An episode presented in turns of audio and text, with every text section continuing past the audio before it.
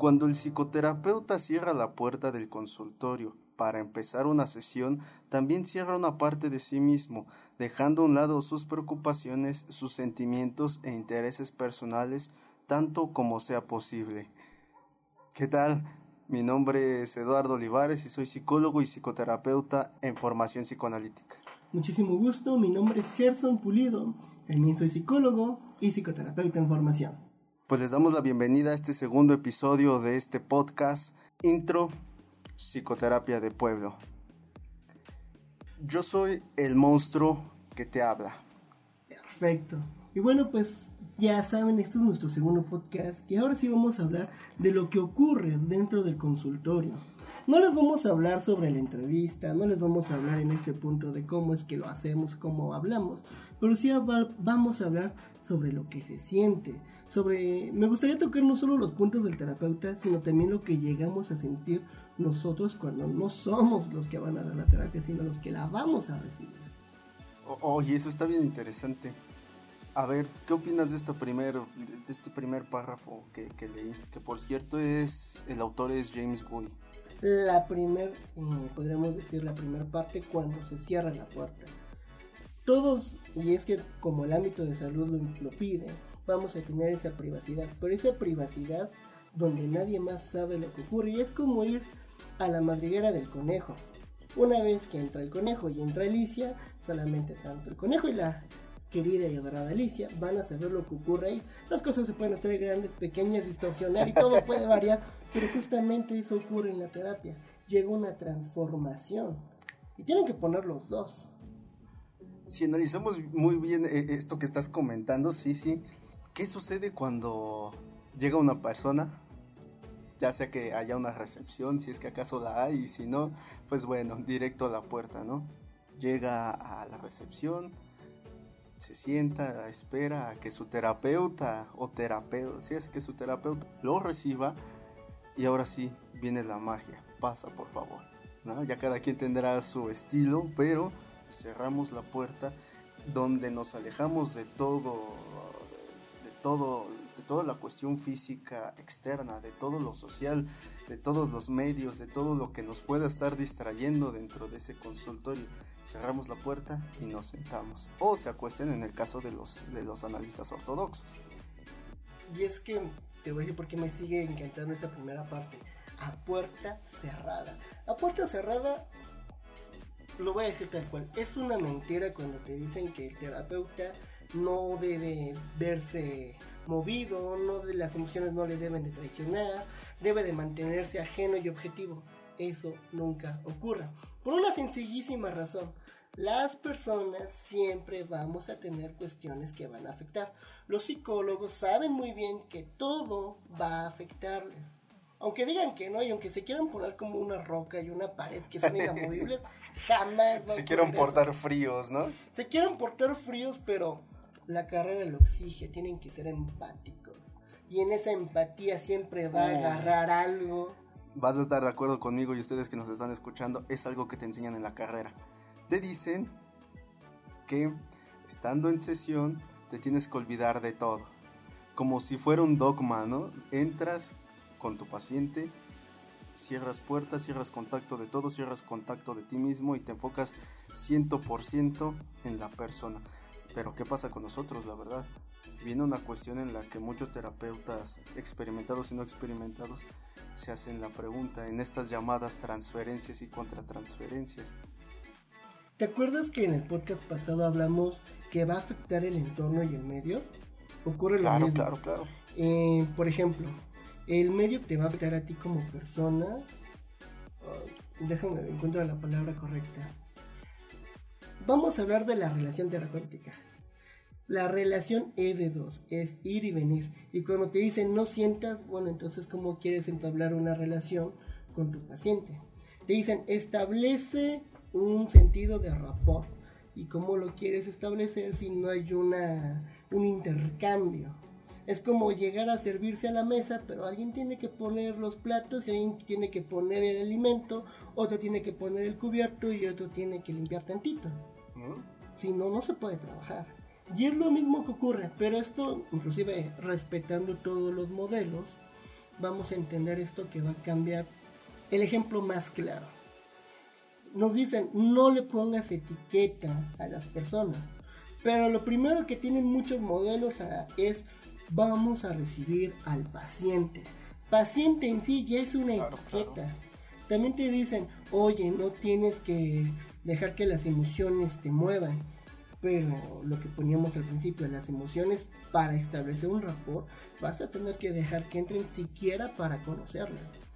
Y empiezan a... Que, que son dos términos que no entendemos muy fácil, ¿eh? déjame decirte que el terapeuta debe justamente sentir, y digo debe con esa palabra, debe porque, porque las emociones van a estar jugando en todo momento durante el proceso.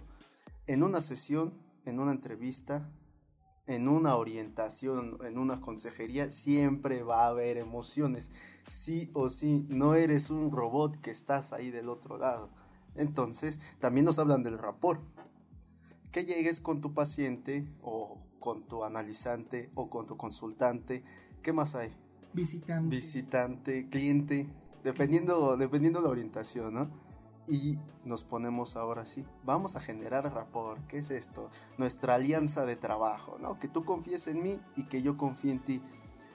Pero nos vamos a meter a unas cuestiones que el mismo Yalom eh, pone o que muchos mm. humanistas ponen. Hablando de... Sí, ok. Vamos a generar alianzas.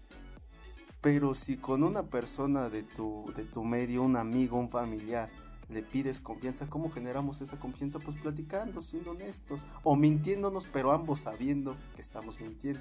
Aquí, ¿cómo somos capaces de pedirle a una persona en el consultorio que confíes en mí en esta posición de yo te superentiendo, cuando en realidad ni siquiera estoy siendo humano contigo? Voy a regresar a puerta cerrada. ¿Vamos a ser confidentes? Me vas a contar tus secretos más oscuros aquí a puerta cerrada, me vas a decir realmente lo que te está doliendo. Estamos hablando de temas mayores que se supone deben de ocurrir a puerta cerrada. Esa sería la persona muy ideal, ¿no? Que todos quisieran tener en su consultorio, que llegue y te plante todo, con, con extrema conciencia. Así me sonaste. Pero no pasa. Pero ok, vamos a hablar nuevamente de la relación a puerta cerrada. Se supone que la relación a puerta cerrada, el paciente debe ser muy sincero y el terapeuta debe responder a esa sinceridad. De verdad, los terapeutas al ponerse en esta posición de científicos objetivos como rocas, ¿son sinceros?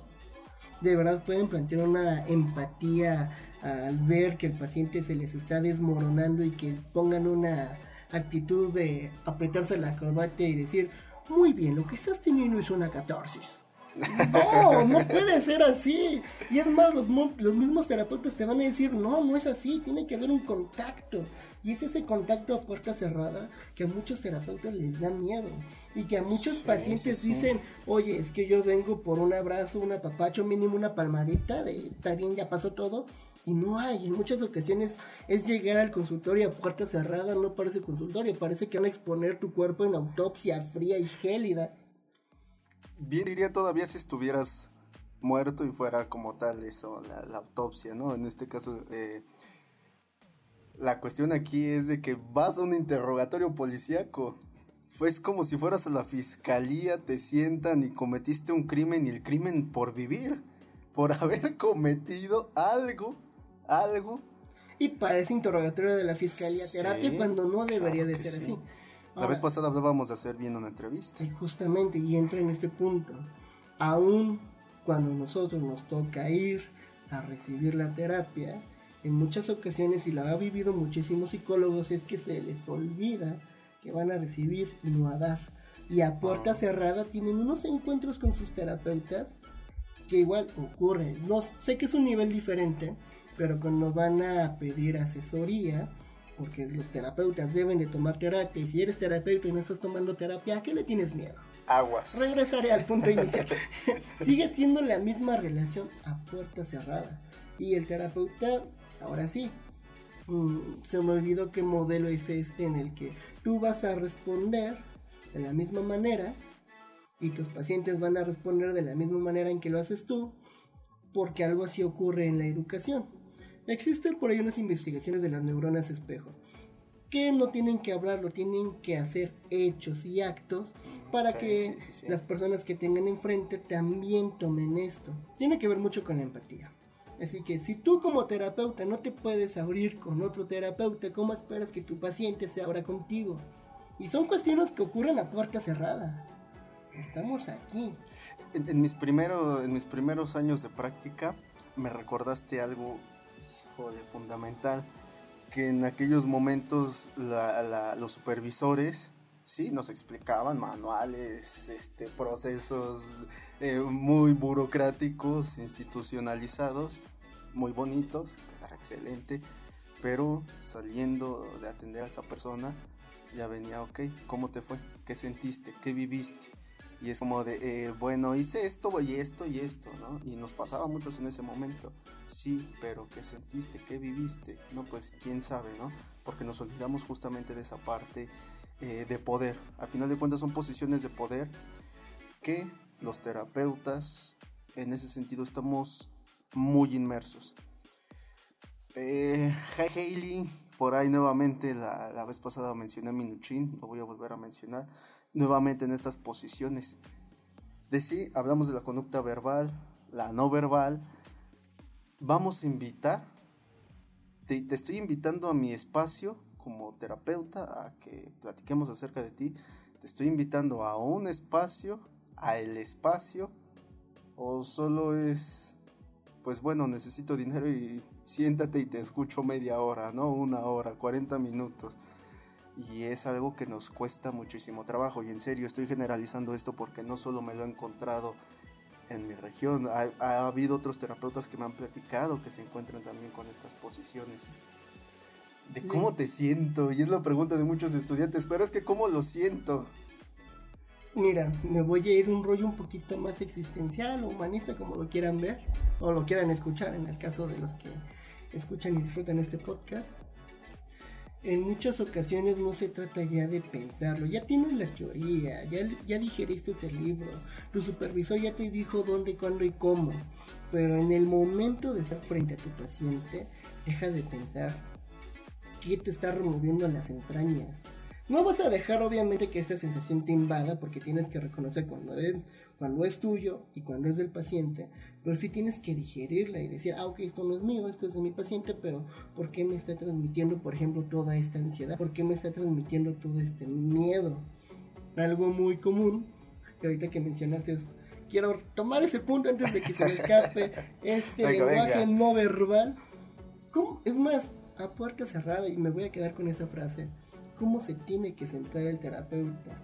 Todos los que han cursado psicología han escuchado alguna vez que les han dicho, te sientas atrás del escritorio o te tienes que sentar en una silla delante de tu cliente o paciente. O tienes que hacer un espacio tan ameno para ti que lo disfrute tu paciente.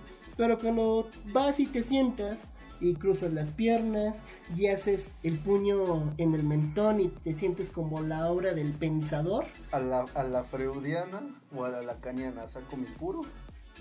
O te acomodas como el gurú que todo lo sabe Oh. y te pones en una, lo que acabas de mencionar, una posición de poder, como que si de verdad te la supieras de todas, todas, eres Juan Camanella en Como el si arte realmente de nos la creyéramos, ¿no? Como que si de verdad fueras un todopoderoso omnisciente que ya sabes resolver todos los problemas y dilemas de tu paciente o cliente. La verdad es que no es cierto. Ahí estás dando puntos súper importantes. Sería bueno que vamos a hacer, creo que eh, me, me acabas de convencer, vamos a hacer un episodio de, de, de hay en el consultorio de un terapeuta. Híjole, es un tema bien, bien bonito. Pero regresando a, a esa, a, a esa cuestión. Hablabas hace ratito de las neuronas espejo, eh, dijimos de lo no verbal. Cuando estamos ya de este lado de la puerta, vamos a hablar, y lo dijiste muy bien, de una confidencialidad que muy raramente uno le puede pedir a hasta el mejor amigo o al ser más cercano, donde ni siquiera el ser querido o, ese ser más cercano a veces tiene acceso a esas memorias, eso- a, esos, a esas sensaciones, y que tú como terapeuta, bajo estas posiciones o de mucho poder o de nada de poder, aquí ya lo dejaré a cada quien, en su propia práctica, en su experiencia, sí va a surgir algo, una dinámica que el mismo Lacan y que incluso ni siquiera Lacan, Ferenc y Jung ya empezaban a experimentar con esas relaciones por ahí de los inicios de la, de la psicoterapia, de te escucho media hora y tú me escuchas media hora. Suena, se descartó por, por el círculo freudiano, pero bueno, volvemos a esta, a esta postura. ¿Quién viene a escuchar a quién? ¿Quién viene a, a generar esa confidencia, confidencialidad? ¿Quién viene a hablar? Muchos dicen que el terapeuta es el que habla sin hablar y otros que el paciente habla hablando. Mira, sin complicártela tanto de irnos a Jung y el círculo psicoanalítico. Datos curiosos. Son, valen la pena para implementar esto. Pero vayámonos con lo simple. Ya Rogers hablaba de la relación. inclusive ahorita que mencionaste a Irving Yalom también habla de la relación. La Gestalt habla de la relación dentro del consultorio.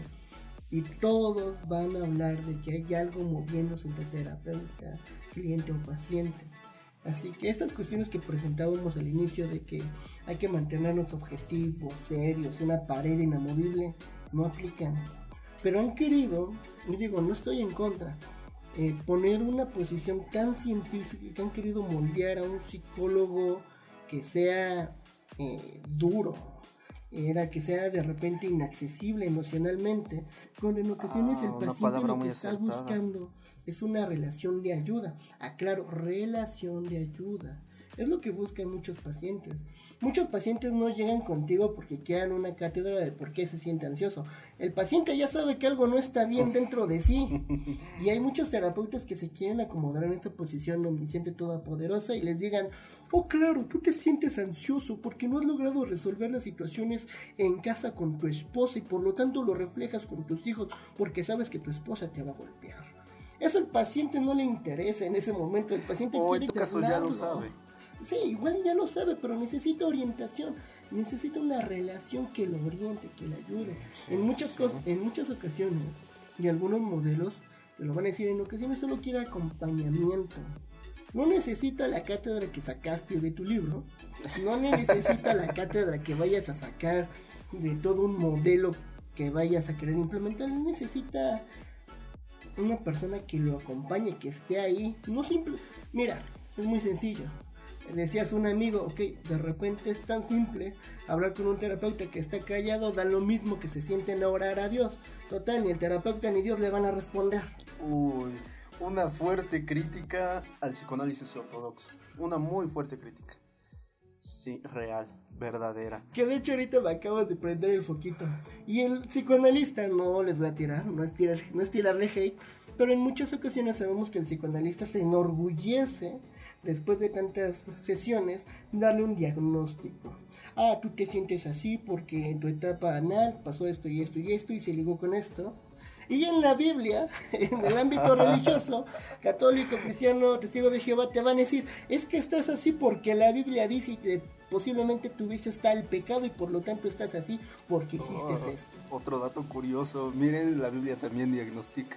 Sí, la Biblia te va a decir, inclusive, algo que ocurre en terapia es de...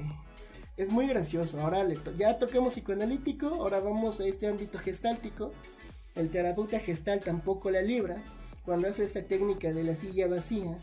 Por excelencia. comunícate con tu papá y tu mamá después de todo un trabajo de imaginación y el paciente cuando no lo dirigen bien a puerta cerrada, da lo mismo a que vea la silla vacía, que se ponga a orar y le diga, Dios, por favor, dile a mi papá o dile a mi mamá que hice esto y que me disculpen. ¿Y por qué pasa esto? Es muy simple. El terapeuta no supo llevar la relación no supo dirigir bien al paciente o no supo, ya no quitamos la palabra dirigir, ya no supo encaminar al paciente porque el terapeuta no lo va a curar. O orientar. Sí, sí, sí. En, esto que estás comentando, lo que decíamos de igual modo en el podcast pasado, podremos tener la super técnica curadora del mundo al estilo película Perfume, si no la han visto, véanla, está muy buena no donde... me matar. no, bueno, sí mataba, pero eh, me recordaste como a, a, esta super esencia, vayámonos a la esencia, de hacer feliz a todo el mundo con el puro arte de presentarte. Hubo cuestiones en la Ciudad de México donde terapeutas o supuestos terapeutas se presentaban bajo este lineamiento del ser superpoderoso que te va a curar y tiene la solución de tu vida, que suena más coaching de, otros, de otras cuestiones muy eh, preocupantes, pero bueno, no nos vamos a meter a esa cuestión. Lo que quería llegar, la frase, que en las, en las escuelas, en las universidades nos enseñan a aislarnos emocionalmente y es algo que en sesión sí nos da mucho miedo. Nos da mucho miedo y nuevamente me voy a meter a las generalizaciones porque incluso cuando he supervisado a los estudiantes también viene esto la pregunta que te decía, pero es que ¿cómo siento? ¿No? ¿Cómo siento? Ya leí en el libro cómo sentir, pero no me puedo sentir y no sé cómo se siente el otro. Y eso es algo que si nos vamos al tema de hoy, de hoy el aislamiento psíquico, James Guy eh, nos va a comentar que a mayor aislamiento en este sentido, a mayor aislamiento de pensamiento del terapeuta, mayor vacío va a sentir, mayor ansiedad va a sentir porque ve a 5, 8, 10 personas al día y se va a cansar. Va a sentir emociones o de plano no va a sentir nada. ¿Por qué? Porque a lo mejor le interese cobrar, que esa también es una fuerte crítica de muchos terapeutas mexicanos. Y ese aislamiento, esas sensaciones de vacío, incluso por no entender a la persona que está frente a ti, por no entenderte a ti mismo por sobre lo que estás escuchando y hablando mientras te hablan, eso va a generar un vacío enorme. Y la duda, ¿lo estoy haciendo bien? ¿No lo estoy haciendo bien? O creo que sí, porque pues sigue aquí mi, mi paciente, mi analizante, mi cliente. No se ha ido, algo debo estar haciendo bien. Le acabas de dar a un clavo súper importante que ocurre dentro del consultorio. Y que ahorita lo voy a aterrizar, pero sí perfecto al tema de esto, psicoterapia de barrio. No sé lo que siento. De verdad, hemos encontrado, y es muy normal encontrar en las personas que te digan, es que no sé qué es lo que siento, pero siento algo. Y cuando el terapeuta se le ocurre andar ese camino, no sé lo que siento, yo le diría, amigo mío, este, aparta tu dinerito, ya tienes que ir a, que te supervisen, porque si no sabes qué estás sintiendo, ¿cómo vas a detectar lo que te transmite el otro? Eso es por un lado. Y ahora, ya que lo aterrizo bien, para aterrizarlo a aquí de barrio, psicólogos, este, ¿cómo decírselos de manera dulce y agradable y no sonar tan grosero? No puedes estar 100% seguro de que estás haciendo tu chamba perfecta, porque si estás 100% seguro, posiblemente ya la estás empezando a regar y no lo quieres reconocer. Hijo del famoso narcisismo un pecado, un, pecado del terapeuta y del psicólogo. Creo que el psicólogo en general. El psicólogo, en, general, sí, el psicólogo en general. Pero ¿te parece si vamos a nuestro primer corte? Jalo. A nuestro único corte, de hecho, sí. ok, regresamos en unos minutos más.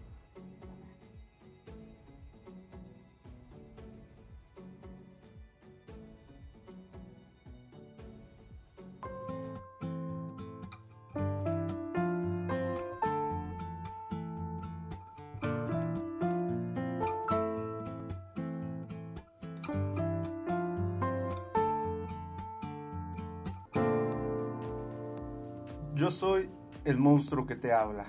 Intro Psicoterapia de Pueblo. Regresamos después de esta pequeña pausa que para ustedes fue corta, pero créanme, ya hasta fuimos a comer. Terminamos en que cuando no estamos 100% seguros, algo sucedía. ¿Podrías saber, decirnos, completarnos la idea? Nos quedamos en la cuestión en la de cuando estamos 100% seguros de que estamos haciendo la chamba perfecta, es ahí cuando ya hay problemas. ¿Por qué? Si tú tienes la idea, y es el ejemplo que les ponía hace minutos, si creen que ya pueden hacerlo todo porque son Juan Camaney se saben de todas a todas, ahí está el problema. Porque dentro del consultorio nadie sabe qué estás haciendo, pero tú crees estarlo haciendo bien, tú crees que vas a poder atender cualquier situación, es ahí cuando estás empezando a ignorar una de las primeras cuestiones que como psicoterapeutas tenemos que tener casi casi grabados con sangre. Tenemos que seguirnos preparando todos los días. porque todos los días la sociedad sigue cambiando, se sigue desarrollando.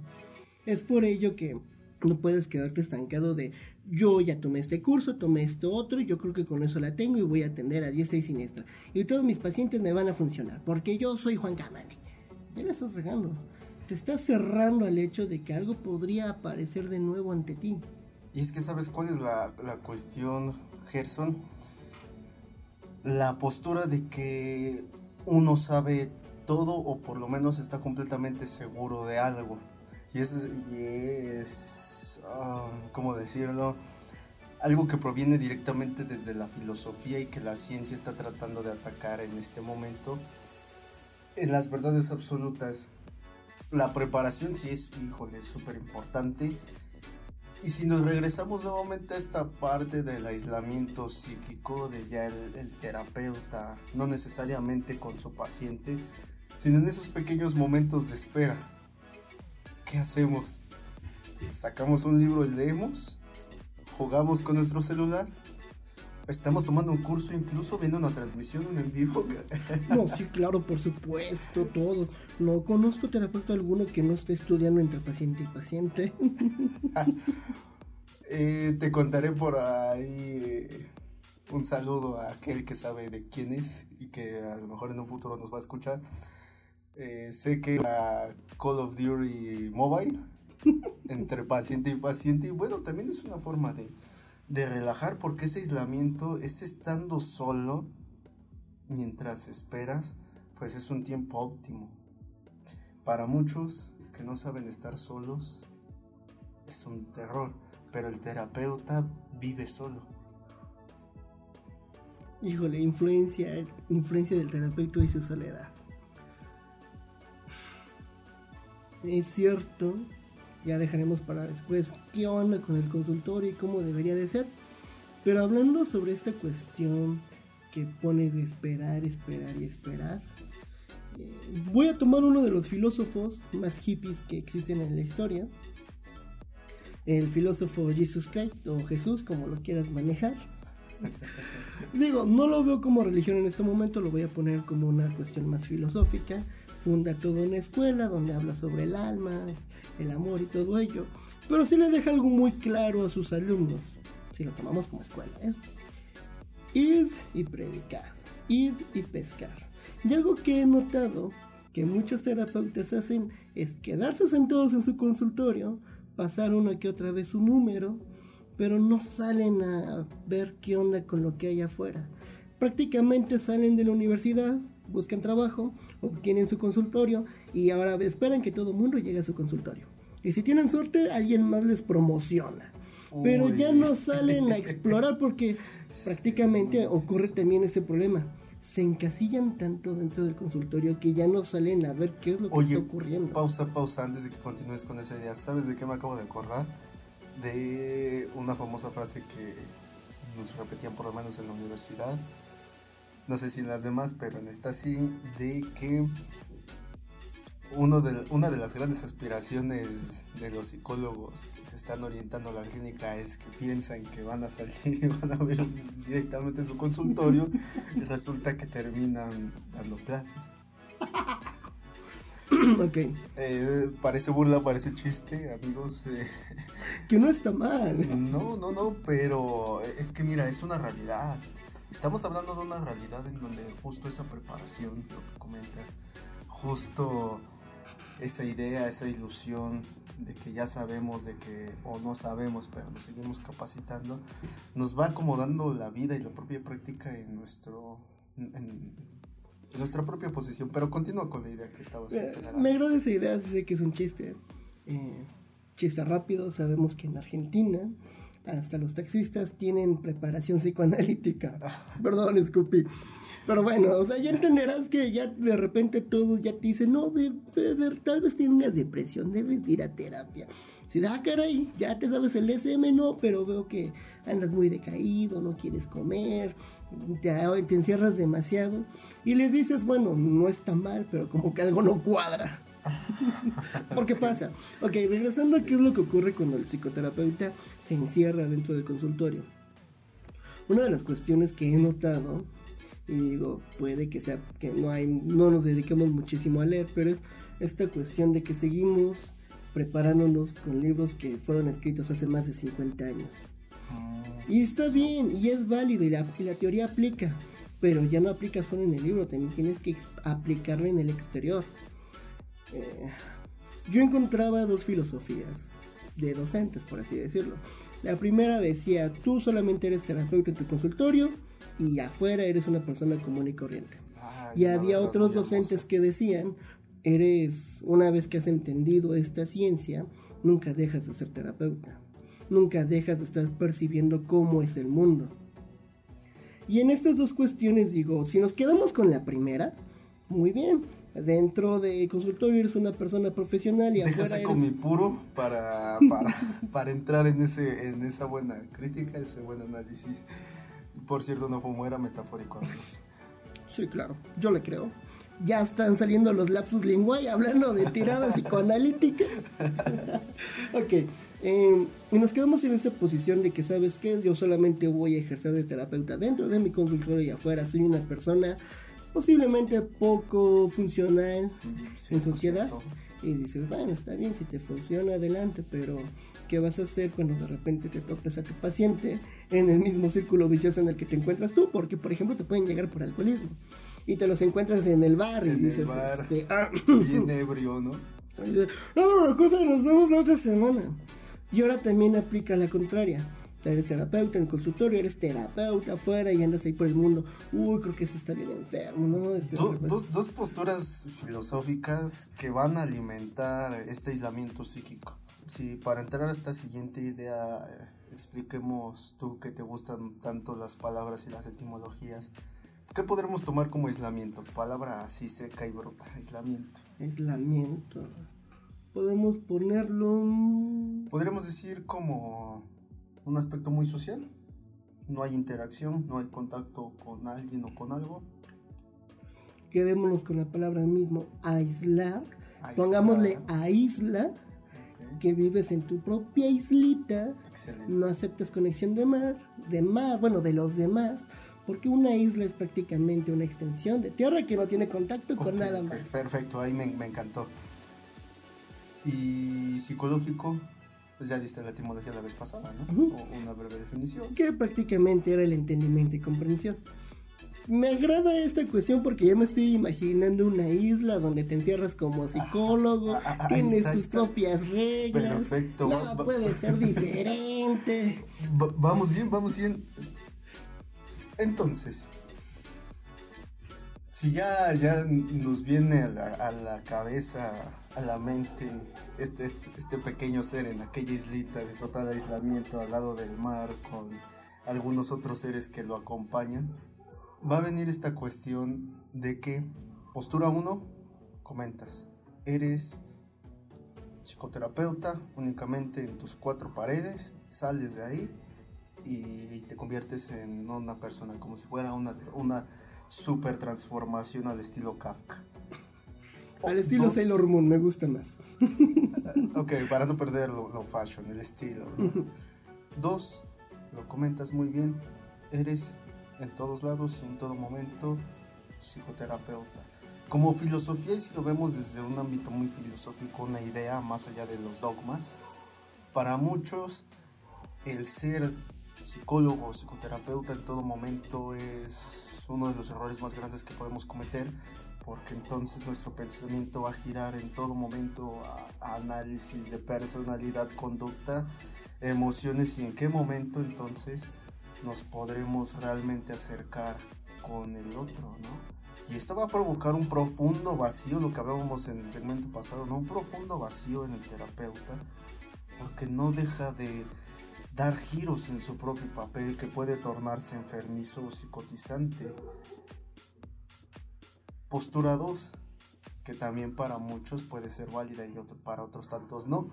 Te quedas en el consultorio súper profesional, excelente, bien preparado o no preparado, pero ahí sí eres terapeuta, te pones la capa, sales y te conviertes ahora sí en esa persona que es capaz de interaccionar o no, ¿no? Como lo dijiste tú, muchos se sabe eh, de manera empírica que tienen muchísimas fallas como personas y que en consultorio las explicamos o las explican a la perfección. ¿Sabes por qué al inicio comparaba esta cuestión que ponías del texto con Alicia y el conejo? Supongamos que el terapeuta tiene la figura del conejo, Alicia son los pacientes, clientes, acompañantes o visitantes. Alicia obviamente tiene todo un desarrollo a lo largo de la historia que la hace de alguna manera conocerse a sí misma. El conejo nada más funcionó como guía. ¿Te has detenido a pensar que el conejo iba corriendo porque se le iba tarde? El conejo iba con sus propias broncas, buscando dónde llegar porque se le hacía tarde, siempre se le hacía tarde.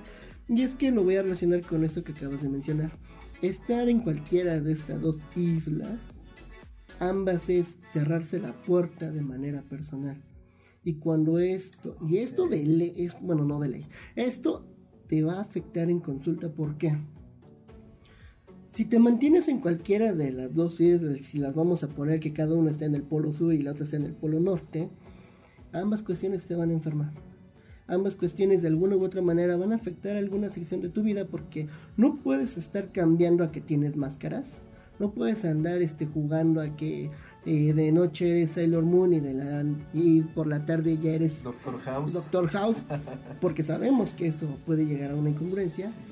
Y tampoco te la puedes pasar todo el día este con el visor de DSM en la cara. Ajá, porque vas a decir, oye, este el que va conduciendo allá adelante tiene rasgos este psicopáticos el de allá tiene rasgos de trastorno espectro autista y, no vas a disfrutar la vida. Yo diría, bueno, al menos esta es mi propuesta, este, aceptar que de repente no podemos ser ni el conejo blanco ni Alicia. De repente sí tenemos que aceptar que vamos a ser los... Eh, ¿Recuerdas el sombrerero loco? El sombrerero loco era una cuestión que simplemente está ahí para acompañar. En las películas siempre le ponen. Te la pongo mejor. Ni siquiera un personaje en específico. Ser el portal, ser esa puerta, o sea, el árbol. Mucho simbolismo. Ok. Puede ser el árbol que da la entrada al otro mundo y como árbol dar tus frutos. Pero yo lo repito.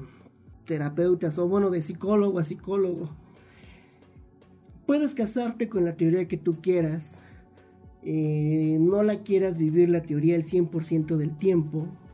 Tienes que darte un espacio para vivir tu persona, vivir tus emociones. No tienes que estar cambiando, tienes que hallar esta congruencia. Y si nos quedamos con el árbol, el árbol conectaba ambos mundos. Exactamente. Así que puedes esta cuestión de equilibrar la persona responsable que eres en consultorio, pero también darle rienda suelta a tus impulsos, pero también reconocer que tus emociones van a afectar. Y si retomamos todos los puntos hablados, reconoces que tus emociones pueden ser movidas por el paciente. Tienes que reconocer que no puedes quedarte estático, que no importa tu modelo terapéutico, forzosamente va a existir una relación y no por ello te vas a clavar a ser el terapeuta, pero tampoco te vas a clavar a ser la persona que puede ser este movida por los placeres, pulsiones o malas este condicionamientos. Aquí sí podemos mm, mm, no sé si sea muy adecuado, pero esto que acabas de decir alimenta dos puntos. Uno, del primero que mencionábamos al inicio, de generar estas máscaras, de, de, incluso de tener estos tiempos libres entre consultas, esperar y seguir siendo el psicólogo o pasar a ser esa persona que ya está viendo su celular y está interactuando y chateando y al final sigue siendo otra máscara, ¿no? otra máscara dentro de ya el espacio. Como les digo, en otro episodio hablaremos del espacio. Y la otra, eh, nos meteríamos incluso ya cuestiones legales, cuestiones éticas, ya de la propia ética, de si estará muy interesante tu, tu teoría, tu modelo teórico, tu esquema referencial, pero aquí hay lineamientos, ciertos lineamientos que te van a impedir ejercer esas máscaras que el psicoanálisis, como lo habíamos dicho la, vez, la, ocasión pasada, se encargó de mostrar las máscaras más perversas, el conductismo se encargó de mostrar las más crueles y con el humanismo después de la guerra, las más incluso bondadosas, ¿no? Cada una, cada una de nuestras máscaras, cada una de las posturas, creo que esto sí lo podremos dejar muy abierto, ¿no? A la opinión y experiencia de cada quien, a sus marcos referenciales. ¿Quién es adentro y quién es afuera? Sería muy arriesgado si nos atrevemos a decir, si no eres esto, estás mal acá afuera, y si no, si no haces esto afuera, estás mal acá adentro. Pero sigue, si, si te das cuenta, seguimos bajo la postura de ese aislamiento psíquico, porque incluso adentro puede que a lo mejor lo que decías tú, no estás expresando toda, toda tu basura emocional, todo, todo ese basurero emocional que sabemos que trae, que trae cada quien, pero sí vas a sentir algo. Y aún así, a pesar de la transferencia la contratransferencia y demás nombres que se llaman en cada teoría, aún así sigue habiendo una limitante donde no puedes expresar del todo lleno ese mega monstruo que va a salir o que puede expresarse directamente con el paciente. Lo pondré de una forma en la que nos dicen todos en clase, lo dicen los colegas, lo dice todo el mundo. Como terapeuta, no puedes ser prejuicioso. Y voy a poner un rollo un poquito, pues pongamos, bueno, no me voy a exaltar mucho, ¿ok? Eh, tú, hombre, terapeuta, recibes a un cliente paciente que viene violentado por su esposa. Muchos ahorita yo sé que van a esposar una sonrisa o van a poner cara de sorpresa, pero puede pasar. Y si entra tu prejuicio de cómo puede ser posible que te dejes golpear, de entrada ya sabemos que eso va a afectar la terapia. Pero supongamos que ese mismo prejuicio lo tienes afuera. ¿Eso lo vuelve válido? por supuesto que no. ¿eh? Lo mismo tendría que ocurrir. Aquí no aplica negativo con negativo da positivo. No.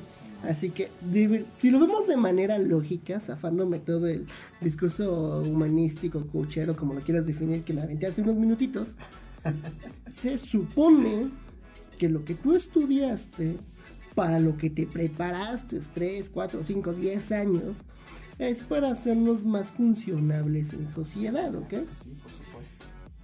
Se supone que a través de esta carrera tú ya comprendes que el mundo no es ni bueno ni malo, es funcional o no funcional, enfermo, sano, bla, bla, bla. Si te encuentras a un paciente que te llegue por diferencias, este, diferente orientación sexual, no puedes ser prejuicioso ahí y en teoría afuera tampoco. No es como que te tengas que cambiar la máscara. Y es ahí donde te digo, los prejuicios es un perfecto puente para explicar esto. ¿Por qué te dicen no seas prejuicioso? No, espérate, de entrada se supone que no deberías de ser una persona prejuiciosa porque comprendes que los prejuicios alteran la percepción de las personas juzgándolas y posiblemente de manera errónea. Aquí nos podemos meter también a otra fuerte crítica de que justo estas palabras que estás diciendo dentro del gremio sabemos que tienen un poder inmenso. ¿Por qué? Porque es válido en cada eh, proceso psicoterapéutico. La cuestión aquí es que eso también puede alimentar de manera social a eso que no debes hacer. A eso que te dice, ah, es que eres psicólogo y no debiste hacer eso. ¿Por qué piensas eso? En ese sentido hay que tener mucho, mucho cuidado y ustedes que nos están escuchando se han enfrentado a estos dichos, donde hay que evitar prejuicios, pero ¿qué crees? Se te salió a lo mejor ahorita que, estamos en el mes del, del gay, ¿no? Resultó que a lo mejor le mentaste o le, recordaste a su mamá a alguien en la calle por tener alguna orientación sexual, ¿no? Y viene el dicho, es que ¿por qué piensas así? Eres psicólogo, eres psicóloga, ¿no? Entonces, nuevamente, en esta postura del aislar, también la misma sociedad aísla al propio terapeuta, ¿no? Me, encantó tu referencia hace un momento, aislar, aísla, isla, como tal, y es, es, una, una, cuestión muy diádica de puede ser o no ser y te va a tragar, como terapeuta te va a tragar. Amigos, huyan al existencialismo, sabemos que aquí no se trata de pensar... Yo les digo, huyan, por favor, huyan al existencialismo, ocupamos un poco de este, comprensión que el mundo es horrible y miserable. No, no es cierto. A final de cuentas retomo este punto. Eh, sí, es cierto. Eh, desafortunadamente, ya sin darle tantas vueltas a esto, eh, ser terapeuta conlleva cuestiones muy complicadas porque el terapeuta mete las manos donde no debería. Y cuando solo se trata de acompañar, bueno, está bien. Pero después de leer tanta teoría, estudios científicos, entender la orientación de muchísimas corrientes, la primera persona afectada al comprender esa información es el terapeuta.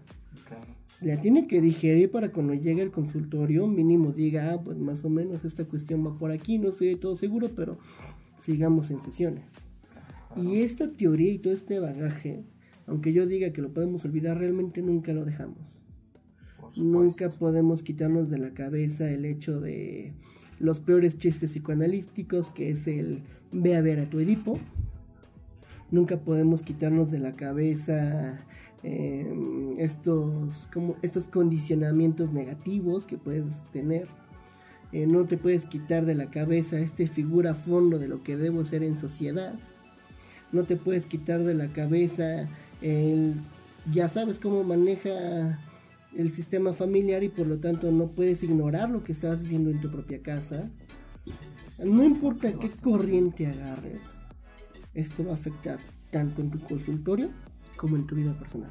Una conclusión muy buena, muy acertada en todo sentido y muy oportuna ya para ir cerrando este podcast, ya casi ya estamos sobre tiempo. Nuevamente el aislamiento psíquico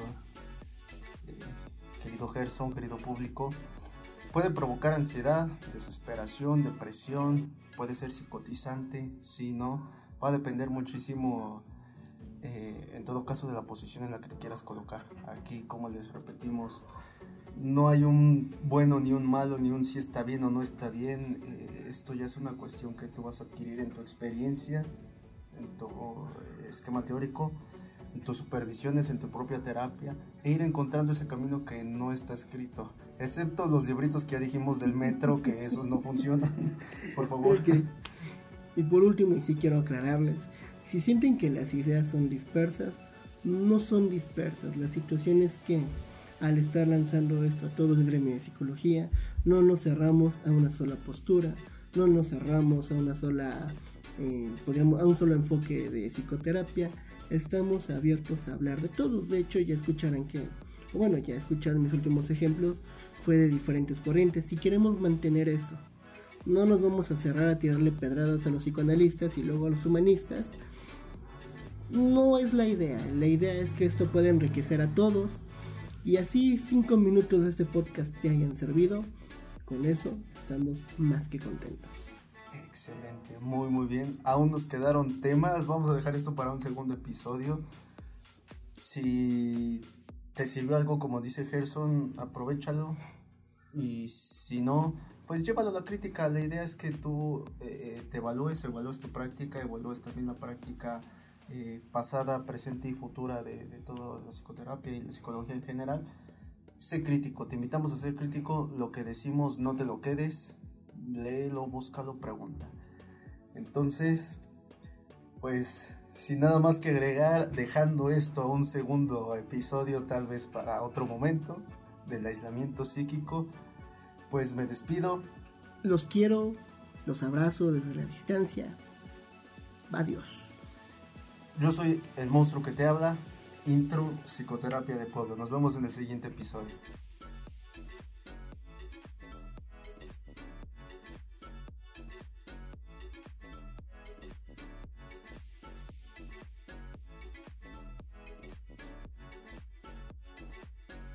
Este podcast llega a ti por Grupo de Investigación Social y Apoyo Comunitario.